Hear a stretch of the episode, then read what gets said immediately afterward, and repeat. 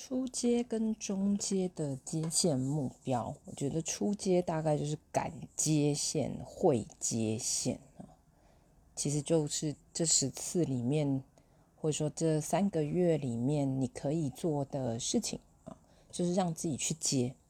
那在接线的过程中，会有很多的自我照顾或是个人的主题会跑出来。那在初阶的时候。建议最少完成五十个小时的二十五分钟，好。那如果你可以进阶，再到另外一个五十个小时的四十分钟，这样子你到中阶或者涵盖中阶，你就至少一百个小时的实操，这是很重要的哈。所以初阶是敢接会接，其实就蛮好的。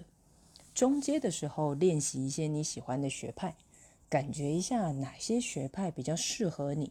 是从你自己出发的哦，哈因为某些东西靠近你才是重要的。